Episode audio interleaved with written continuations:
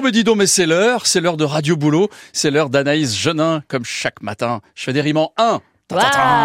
Bonjour. Dis donc, dis donc. Bonjour Franck. Bonjour et bienvenue ce matin.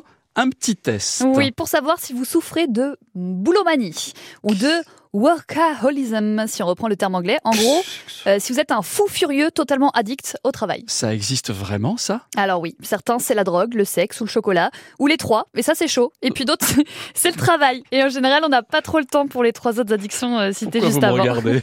Je, je dis rien. Enfin, en tout cas, ça existe pour de vrai, la boulomanie, cette addiction au travail qui se traduit par le besoin incontrôlable de travailler tout le temps. Voilà, ça a été inventé euh, par le psychologue et éducateur religieux américain Wayne Oates en 1971.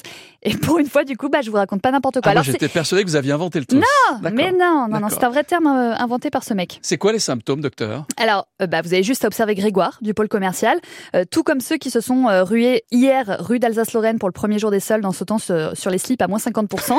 et ben lui, il saute sur les nouveaux projets et les nouveaux dossiers. Un peu comme vous aussi quand vous avez une tablette de chocolat avec votre tisane devant la télé et qu'au lieu de manger un carré, bah, vous raflez tout. Voilà, il s'arrête jamais. Jamais. Le premier truc qu'il regarde quand il ouvre les yeux euh, le matin, c'est sa boîte mail. Alors que vous tartinez tranquillement votre biscotte, lui passe déjà des coups de fil pour le boulot. Et ça le rend dingue parce que bah, personne répond. Normal, il est 7h12. J'aime me beurrer la biscotte. Je savais que vous alliez dire ça.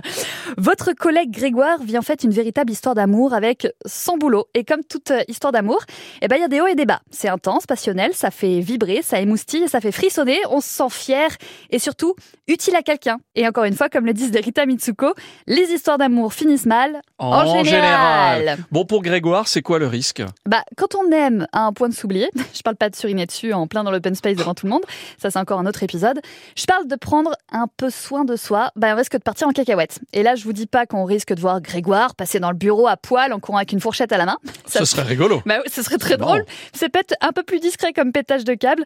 Euh, comme dirait Michel Lejoyeux, euh, responsable du département de psychiatrie et d'addictologie Bichat-Beaujon en Ile-de-France. Plus ils travaillent, moins ils sont performants et plus ils éprouvent le besoin de travailler. Eh oui. Et la productivité, bah, ça se gagne en alternant effort et repos. Alors, vous avez compris, si euh, vous aussi vous avez un Grégoire un peu tendu du string ultra boulimique du boulot, proposez-lui de se détendre, d'aller boire un verre peut-être, de, de faire du sport, euh, de se mettre de la camomille et de la verveine en intraveineuse.